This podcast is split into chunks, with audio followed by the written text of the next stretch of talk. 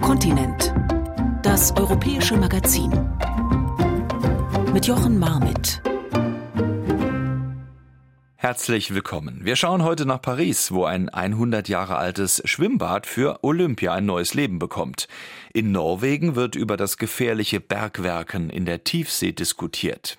Wir beginnen aber mit einer schmerzhaften Erinnerung in Bosnien. Vor 30 Jahren gab es dort ein Massaker in einem kleinen Bergdorf, das wie kein zweites den Wahnsinn des Krieges zwischen Bosnien, Kroatien und Serbien sichtbar macht. Bis heute. Denn die Überlebenden, die gibt es auf allen Seiten, Opfer und Täter, und noch immer ist kein gemeinsames Gedenken möglich.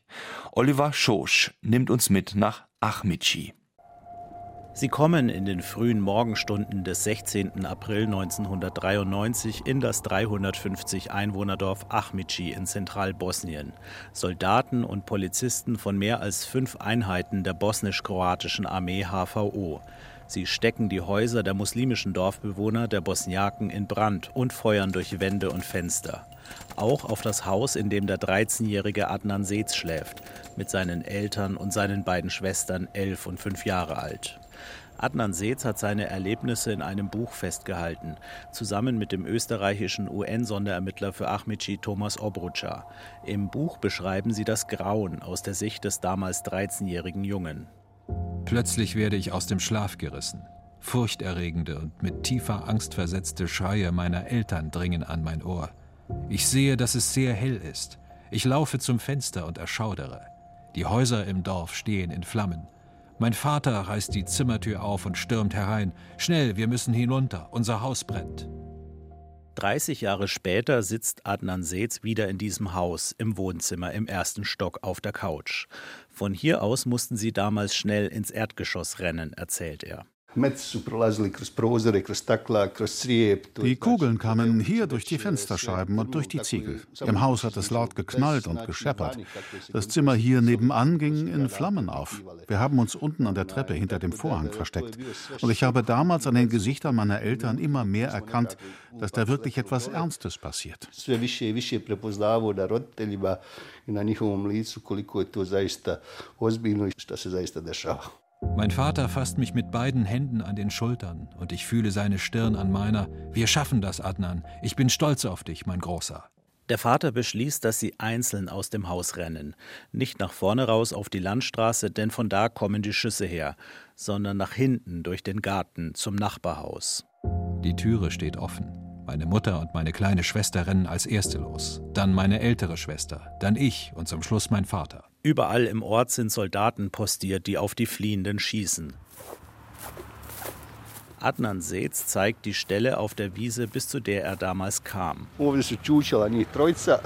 Hier hockten drei von ihnen. Einer richtete sein Gewehr in die Luft und fragte mich, wo willst du hin, Kleiner, zurück? Es waren Soldaten mit schwarz bemalten Gesichtern und HVO-Abzeichen. Ich habe mich umgedreht und bin ein bis zwei Schritte gegangen und dann haben mich zwei ihrer Kugeln ins linke Bein getroffen. Und ich bin hier an dieser Stelle hingefallen. Ich will mich aufraffen, kann aber wegen der Schmerzen nicht. Es sticht und brennt zugleich. Ich spüre, wie das warme Blut am Oberschenkel aus der Wunde tritt, doch ich bin auf meine Familie konzentriert und verdränge die Verletzungen. Adnan verfällt in eine Schockstarre, bekommt aber noch genau mit, wie seine Familie exekutiert wird und wie sein Vater die Soldaten noch kurz zuvor anfleht. Er hat zu ihnen gesagt, Leute, was macht ihr da? Warum muss das sein? Tötet mich, aber lasst die Frau und die Kinder in Ruhe. Sie haben euch nichts getan. Aber sie wollten das nicht hören. Der eine Soldat rief dem anderen zu, töte sie, worauf wartest du? Und dann wiederholte er dreimal, töte sie, töte sie, töte sie. Dann haben sie zwei Gewehrsalven auf sie abgefeuert.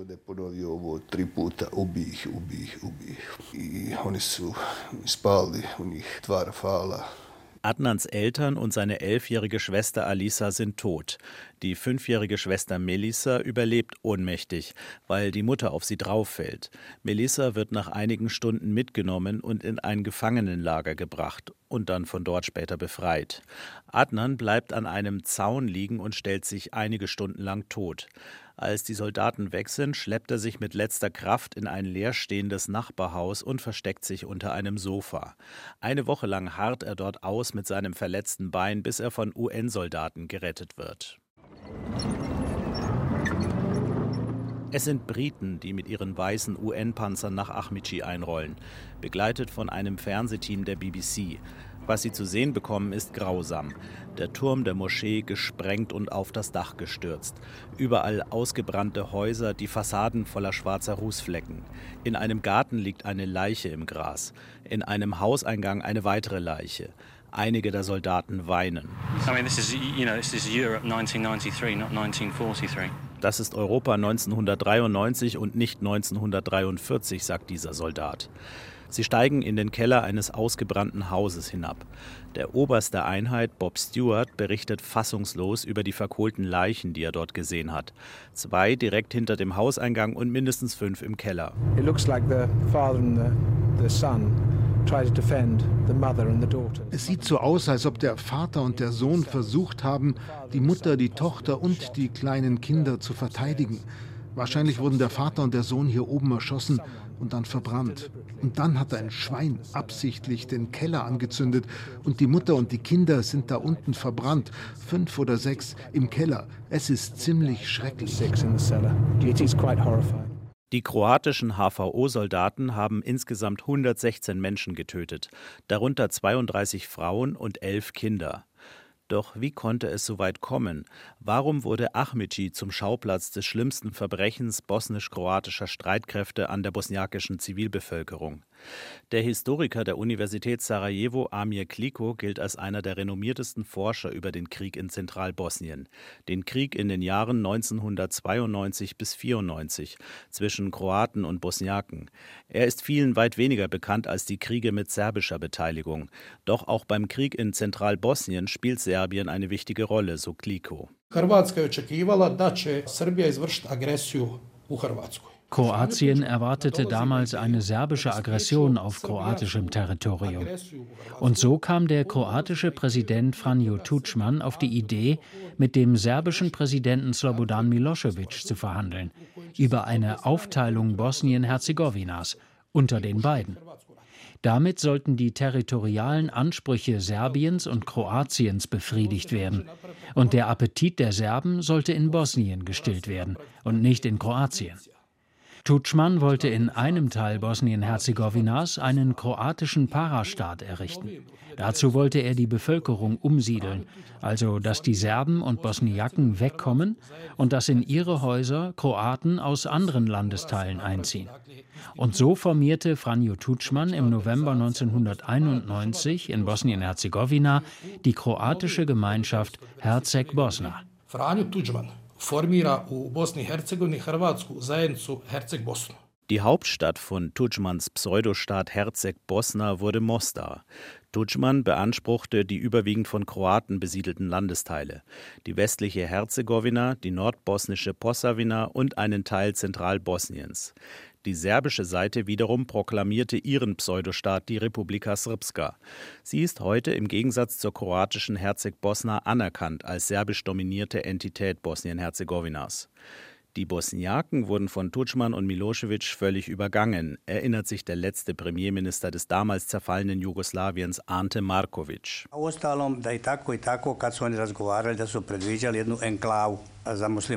Bei ihren Gesprächen einigten sie sich darauf, dass es für die Muslime eine Enklave geben soll, in der sie leben können. Ich habe Tutschmann gefragt, ob das dann nicht wie in Palästina wird, wenn man die Leute mit Waffengewalt zusammenhält. Tutschmann sagte mir, Europa wird kein muslimisches Land in seinem Herzen dulden und wir werden die Unterstützung Europas bekommen.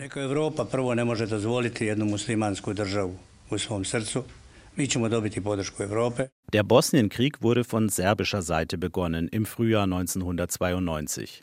Bosnisch-serbische Streitkräfte und die von Serbien kontrollierte jugoslawische Armee eroberten etwa 70 Prozent Bosnien-Herzegowinas und belagerten Sarajevo. Sie kämpften dabei gegen eine bosnische Miliz, in der die Bosniaken und Kroaten anfangs vereint waren. Doch schon bald kam es auch zu Kämpfen zwischen Bosniaken und Kroaten, so der Historiker Kliko. Der kroatische Präsident Franjo Tudjman wollte den Krieg in Bosnien-Herzegowina für seine Großmachtfantasien ausnutzen.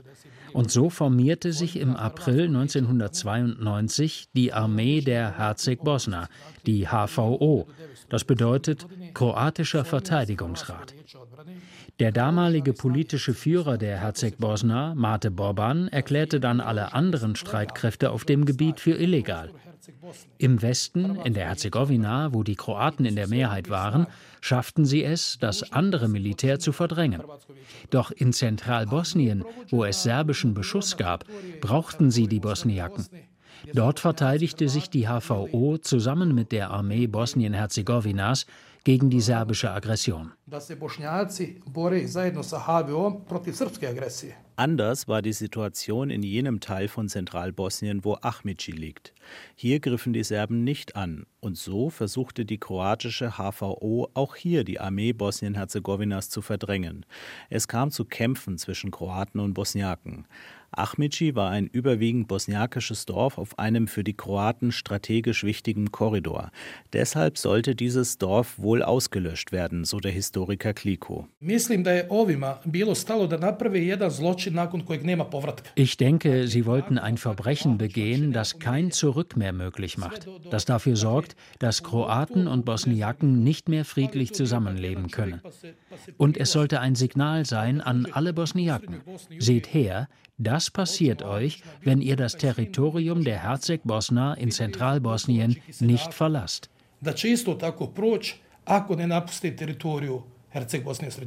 Im Dorf Ahmici gab es vor dem Massaker rund 300 Bosniaken, muslimische Bewohner, von denen 116 ermordet wurden. Die anderen konnten fliehen oder waren nicht da. Die Häuser der rund 50 Kroaten in Ahmici wurden alle verschont. Laut dem Internationalen Strafgerichtshof für das ehemalige Jugoslawien gab es im Dorf und in der näheren Umgebung einige Kroaten, die beim Angriff mitgeholfen und zum Teil sogar aktiv mitgemacht haben. Als Adnan mit zwei Kugeln im Bein regungslos am Gartenzaun lag, merkte er, dass im Dorf Leute herumliefen, die ihn kannten. Dauernd gehen Männer an mir vorbei, bleiben kurz stehen, kommentieren meinen leblosen Körper. Immer und immer wieder höre ich: Schau, das ist der Bub von Budo. Den hat es auch erwischt. Dort drüben liegen seine Eltern und Schwestern. Verfickte Balje. Geschieht ihnen recht. Die braucht hier keiner. Balje ist eine abwertende Bezeichnung für bosnische Muslime, die Bosniaken. Adnan erinnert sich an noch etwas. Wenn wir zurückschauen auf den 15. April 1993, also den Tag vor dem Massaker, da bin ich ganz normal zur Schule gegangen. Und da ist mir im Schulbus aufgefallen, dass alle kroatischen Kinder fehlten. Wir haben mitbekommen, dass die Kroaten kurz vor dem Massaker ihre Frauen und Kinder in Sicherheit brachten. Wir hatten davor ein gutes nachbarschaftliches Verhältnis zu ihnen. Ich habe mit kroatischen Kindern gespielt. Wir haben sie zu Ostern besucht und ihnen zum Zuckerfest Hammelfleisch gebracht. Jetzt gibt es kaum noch Kontakt. Wenn sie uns vor dem Massaker auch nur irgendwie gewarnt hätten, dann hätten wir hoch ins Nachbardorf gehen können zu meiner Oma.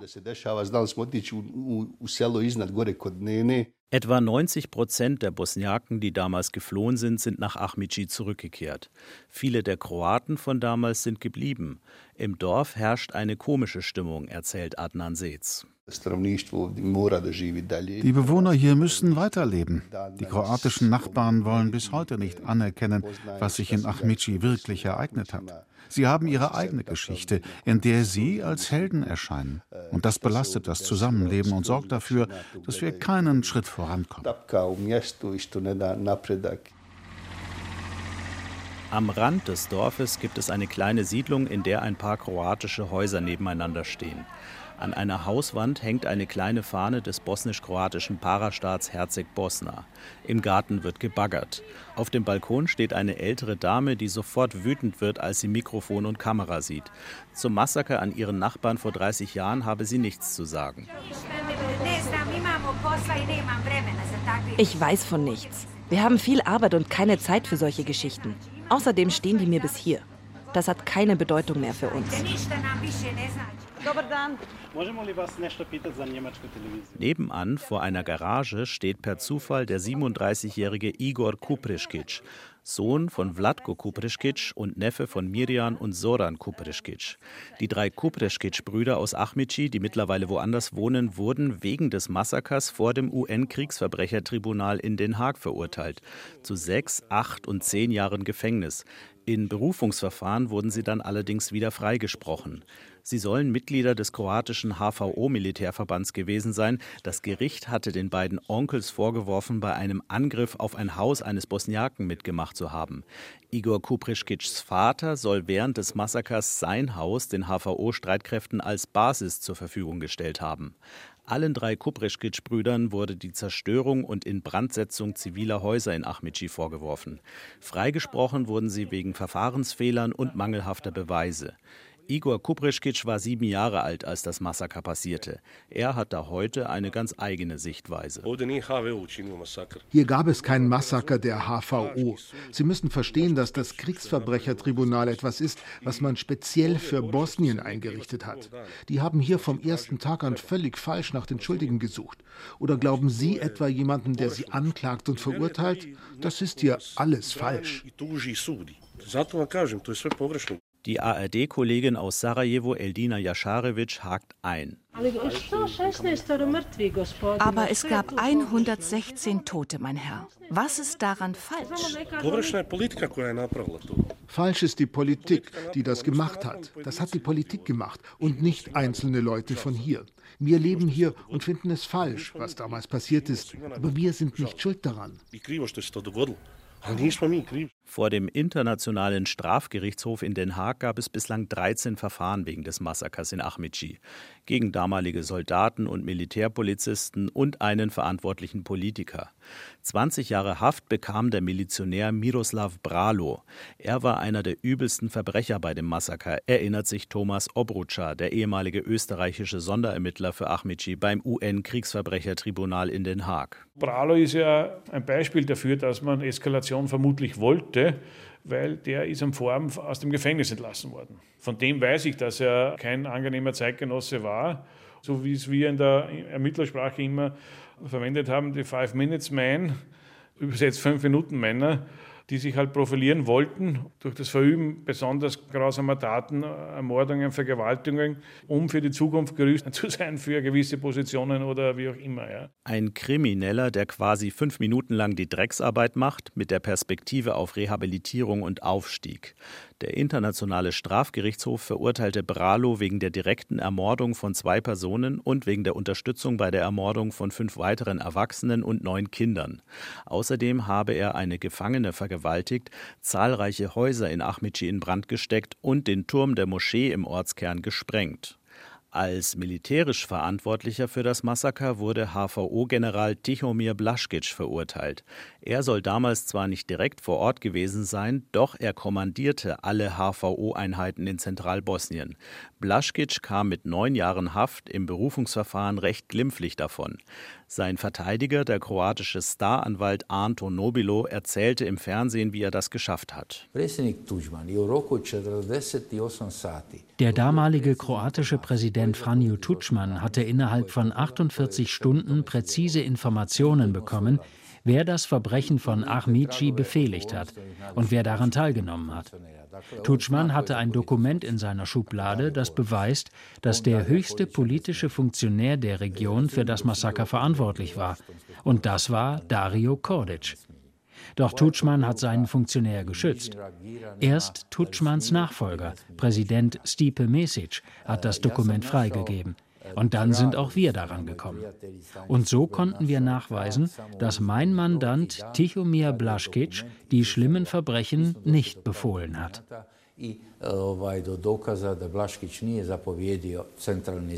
In einem späteren Prozess in einem Gericht in Bosnien und Herzegowina zeigte sich, dass der General offenbar zu glimpflich davon gekommen war. Angeklagter war hier Paschko Ljubicic, der Kommandant einer HVO-Einheit, die direkt am Massaker beteiligt war. Ljubicic, der zu zehn Jahren Haft verurteilt wurde, zeigte vor Gericht einen von Blaschkic unterschriebenen Befehl, ein bis dato unbekanntes Dokument.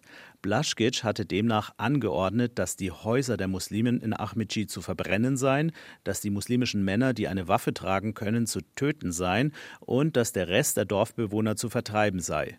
Ljubicic zeigte sich vor Gericht reumütig. Ich habe einen Fehler gemacht. Ich habe einen nicht zurückweisbaren Befehl weitergegeben, den Tichomir Blaschkic erteilt hat. Und dieser Befehl war tatsächlich illegal. Tichomir Blaschkic war zu diesem Zeitpunkt bereits verurteilt.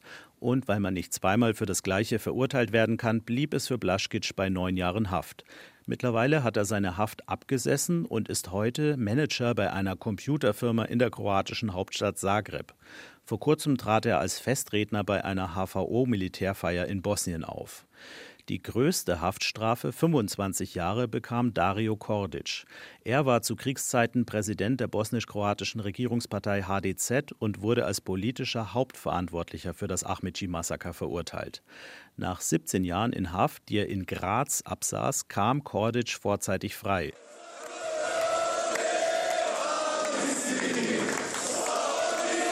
Bei seiner Ankunft am Flughafen in Zagreb im Jahr 2014 wurde er von mehreren Kamerateams und hunderten jubelnden Anhängern im Terminal empfangen wie ein Held. Auch Politiker waren gekommen und der Bischof der kroatischen Stadt Sisak. Kordic strahlte, schüttelte Hände und machte dann eine ziemlich fromm klingende Ansprache. Dabei kein Wort über die Opfer von Ahmici. Meine allerliebsten kroatischen Brüder und Schwestern in Christus und dem kroatischen Volke. Ich küsse euch. Lasst uns dem allmächtigen Gott danken und vor ihm niederknien. Lasst uns der Jungfrau Maria danken, der Königin der Kroaten.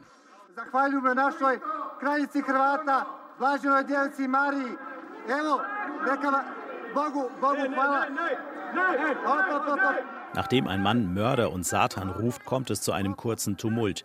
Doch die Polizei kann verhindern, dass die Menge über den Mann herfällt. Dario Kordic wurde nach seiner Haft zu einem angesehenen Kirchenmann in Zagreb. Er hielt Vorträge vor Gläubigen, aber auch vor Studenten in der Uni, wo es allerdings auch zu einer Protestaktion kam. Kordic bekannte sich nie zu seiner Schuld, sondern erzählte immer wieder nur, wie er im Gefängnis von Gott erleuchtet worden sei und Frieden gefunden habe. Doch es gibt auch Kritik aus der katholischen Kirche, vom bosnisch-kroatischen Theologen und Franziskanerpriester Drago Bojic. Wir haben in der katholischen Kirche das Sakrament der Beichte. Dazu gehört, dass man seine Sünden bekennt, sie bedauert und die Menschen und Gott um Vergebung bittet. Nichts davon hat Dario Kordic getan. Er missbraucht den Glauben. Seine frommen Aussagen sind eigentlich politische Äußerungen. Er will die Menschen für sich gewinnen und er weiß, dass eine Glaubensgemeinschaft ein starkes Zugehörigkeitsgefühl hat. So nach dem Motto, wenn jemand fromm redet, kann man quasi nichts gegen ihn sagen. Leider lässt ihm das die katholische Kirche durchgehen.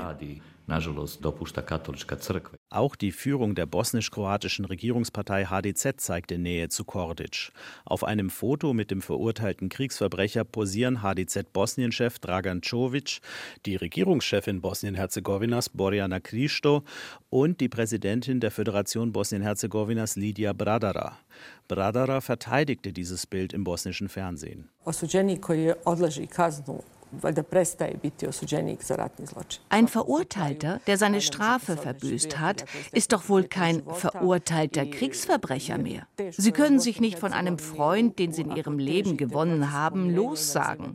In Bosnien-Herzegowina kann man sich nicht nur eine Seite der Wahrheit anschauen. Hier gibt es auch viele Leute, die nicht verurteilt wurden, die aber auch Kriegsverbrechen begangen haben.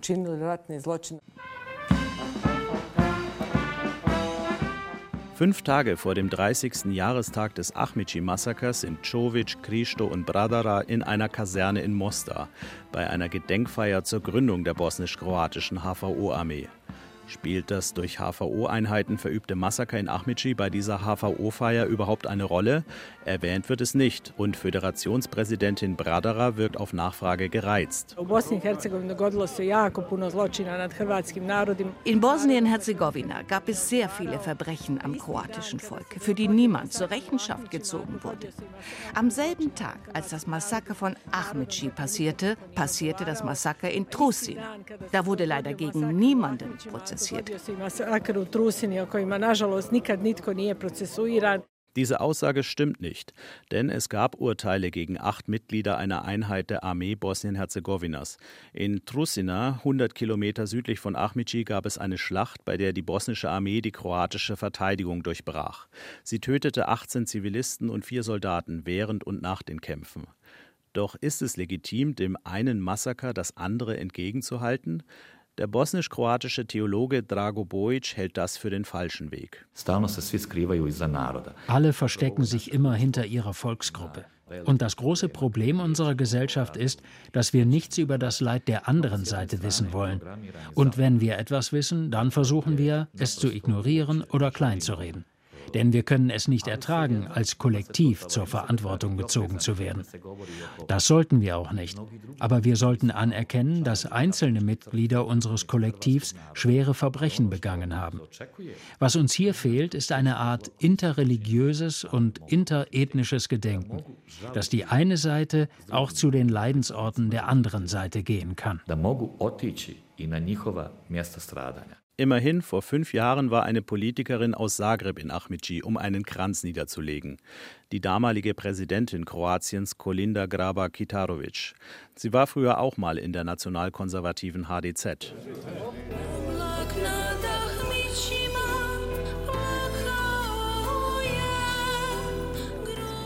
Am 30. Gedenktag an das Massaker von Ahmici sind rund 1000 Menschen aus verschiedenen Ländern gekommen. Zur Gedenktafel im Hof der wiederaufgebauten Moschee. Hier stehen alle Namen der Getöteten eingraviert. Die Gäste legen Kränze nieder.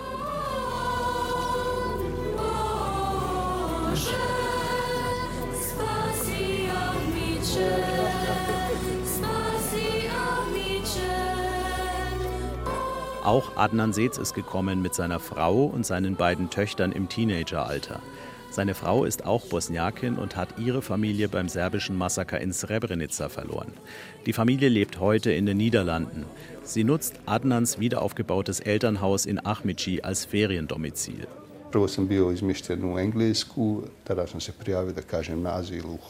Ich wurde damals erst in England untergebracht und dann habe ich Asyl in den Niederlanden beantragt, nachdem ich in Den Haag vor dem UN-Kriegsverbrechertribunal ausgesagt hatte. Für meine Kinder sind die Niederlande ihre Heimat, aber wir versuchen, so oft es geht, hierher zu kommen. Ich kann mir vorstellen, dass meine Frau und ich später mal hier leben werden, als die Großeltern in Bosnien. Denn auch wenn ich hier schreckliche Erinnerungen habe, irgendwie erfüllt es mein Herz, hier als Überlebender zu sein, im Mutterland.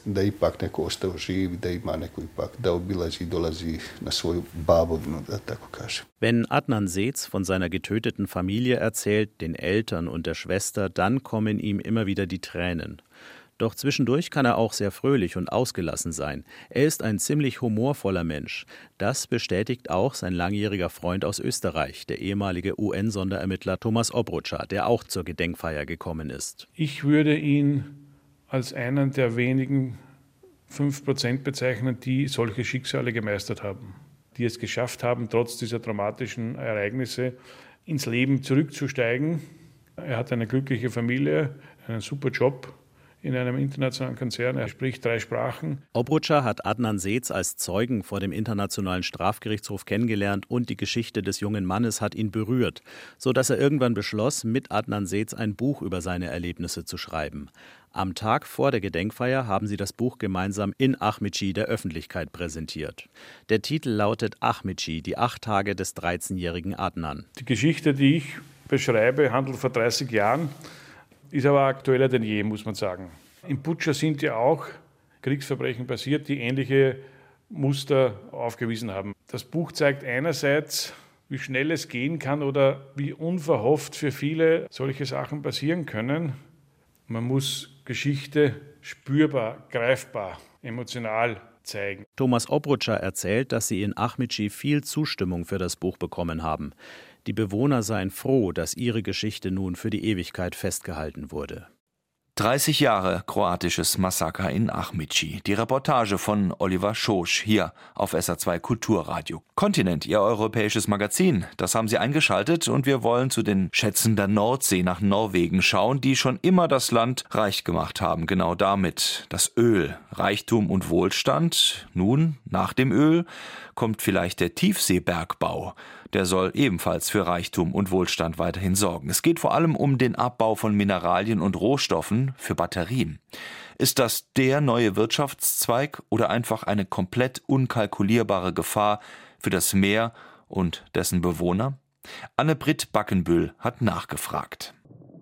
Ein unscheinbarer schwarzer Klumpen, etwa so groß wie eine Kartoffel, und dennoch hat es die Manganknolle in sich. Nickel, Kupfer, Mangan, seltene Erden. Vor allem für Hersteller von Elektrofahrzeugen ist die polymetallische Knolle damit attraktiv. Der Haken, sie wächst in bis zu 6000 Metern Tiefe am Meeresboden des norwegischen Festlandsockels. Ein Bereich, der bislang vom kommerziellen Bergbau verschont geblieben ist. Das zu ändern, darüber wird im norwegischen Erdöl- und Energieministerium derzeit diskutiert. Amund Wieck ist dort Staatssekretär. Uh, Wir betrachten aktuell sorgfältig ein wissenbasiertes und schrittweises Vorgehen, um herauszufinden, ob ein Abbau umweltverträglich und wirtschaftlich möglich wäre. Es gibt durchaus das Potenzial, dass sich der Tiefseebergbau im Laufe der Zeit zu einem profitablen Wirtschaftszweig entwickelt. A profitable economic activity over time. Und es ist wichtig, nicht zu vergessen, dass es einen enormen Bedarf an Mineralien und seltenen Erdmaterialien gibt, damit die Energiewende gelingt. Und um sich aus der Importabhängigkeit Chinas zu befreien. Die Risiken des Tiefseebergbaus sind allerdings erheblich, so Sven Petersen. Er ist Geologe am Helmholtz-Zentrum für Ozeanforschung in Kiel. In erster Linie ist es natürlich äh, die Habitatzerstörung, die mit solch einem äh, Tiefseebergbau einhergehen würde. Bei Manganknollen zum Beispiel geht man davon aus, dass ein einzelner Abbau vermutlich 150 bis 200 Quadratkilometer pro Jahr zerstören würde. Und das, obwohl die Knolle relativ einfach mit einer Art Staubsauger gewonnen werden kann. Die dabei entstehende Sedimentwolke könnte allerdings enorme Schäden für Ökosysteme in einem Radius von hunderten Kilometern Entfernung anrichten. Die Risiken sind bekannt, aber die Auswirkungen sind nicht bekannt. Ähm, wenn wir also 200 Quadratkilometer Meeresboden zerstören, welche Aus, äh, Auswirkungen das auf die Tiefseeökosysteme hat, das ist nicht ausreichend erforscht. Daran wird derzeit gearbeitet, auch um Regelungen für den Tiefseebergbau zu treffen. Doch nun drängt die Zeit.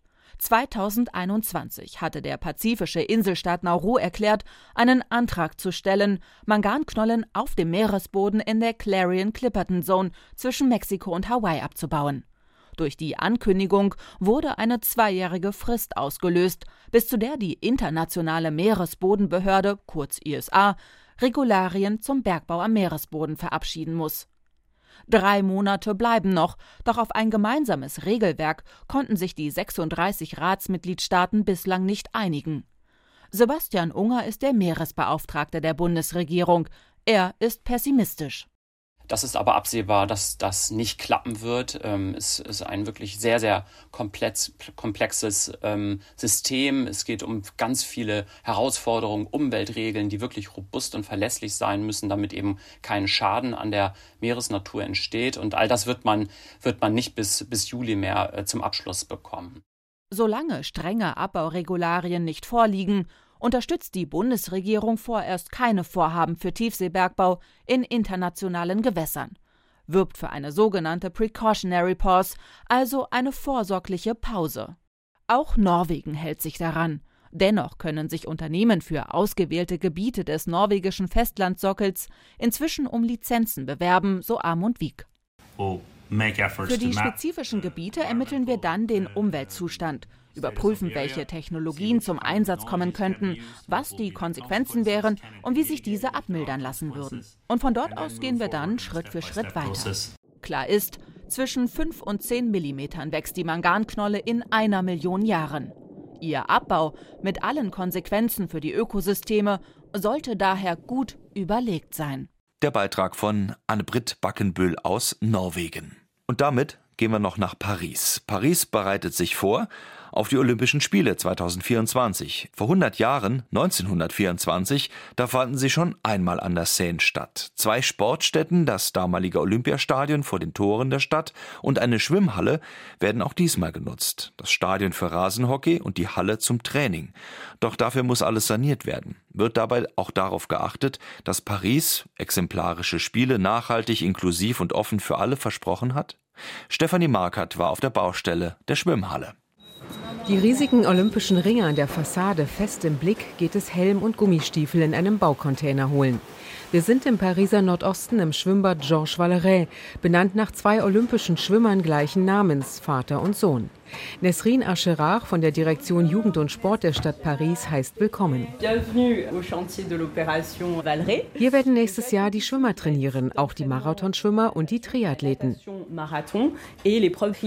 1924 wurden unter freiem Himmel vor bis zu 6000 Zuschauern hier Medaillen vergeben. Im Wasserball, Kunstspringen und Schwimmen. Das Bad hat Geschichte geschrieben. Es ist das erste olympische Becken, also eins mit 50 Meter Bahnen. Zuvor waren sie 100 100 Meter lang. Diese Bahnen wurden erstmals mit Schwimmleinen abgetrennt. Die Neuerung umstritten, dann aber gefeiert. Gefeiert wie auch Johnny Weissmüller, der legendäre US-Schwimmer holte hier dreimal Gold. Und schlüpfte später in Hollywood athletisch in die Tarzanrolle.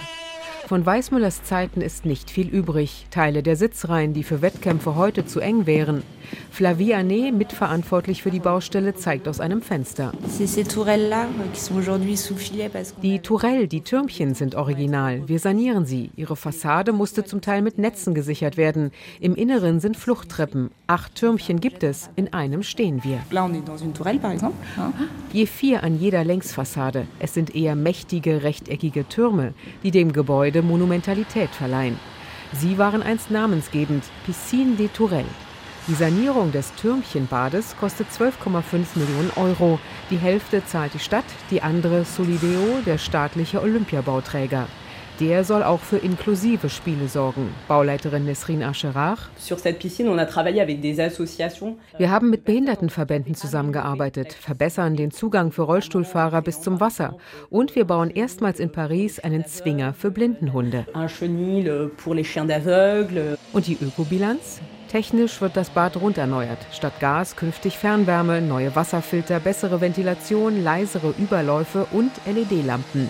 Am Ende 40 Prozent weniger Strom. Die größte Herausforderung? Das gewölbte Schiebedach aus den 80er Jahren ersetzen. Das neue Dach natürlich aus heimischem Ökoholz. Und was wird aus dem alten? Wir hatten strenge Auflagen und haben sie erfüllt, sogar übererfüllt. Die alten Dachbögen, das sind 59 Tonnen Lärchenholz. 10 Prozent sollten wir recyceln. Wir sind bei fast 50 Prozent und mehr als 25 Tonnen. Daraus entstehen für das Bad die Empfangstheke, Bänke, wo man sich die Schuhe auszieht und 1400 Hinweise Hinweiszeichen. Eine Tischlerei der Stadt baut daraus zudem Möbel für öffentliche Veranstaltungen und eine solidarische Werkstatt, welche für sozial Schwache. Die Auflagen seien anstrengend, gesteht Nesrin Ascherach, machten aber auch stolz. Fast 10.000 Stunden Berufseingliederung fänden auf der Baustelle statt. Zu 25 Prozent seien kleine und mittlere Betriebe beschäftigt. Kaloyan und Kollege streichen an der Dachtraufe eine zweite Farbschicht auf. Eine besondere Baustelle? Exzeptionell. Es ist das erste Mal, dass unser Betrieb auf einer so großen Baustelle mitarbeitet. Die Olympischen Spiele, das umfasst die ganze Welt. Ich werde alles gucken.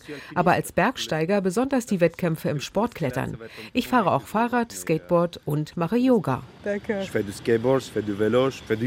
Das ist nicht olympisch, was Kaloyans Vorfreude keinen Abbruch tut. Von seinem Arbeitsplatz in luftiger Höhe blickt man ins Schwimmbecken. Wir haben den Vorteil, eine mobile Wand zu haben. So können wir das Schwimmbecken verschieden aufteilen. Zum Beispiel in zwei Becken mit 25 Meter Bahnen. Eins für Familien, eins für gute Schwimmer. Denkt die Bauleiterin schon daran, was die Bevölkerung des nicht reichen Stadtteils nach den Spielen erben wird. Es heißt zum alten Eintrittspreis. Noch aber ragen schwarze Kabel wie Kobras aus der Erde und Zementsäcke stapeln sich. Nesrins Team nimmt es sportlich. Die Reportage von Stefanie Markert aus Paris. Soweit Ihr europäisches Magazin Kontinent für heute. Finden Sie auch als Podcast in der ARD Audiothek. Mein Name ist Jochen Marmit. Ich sag Tschüss.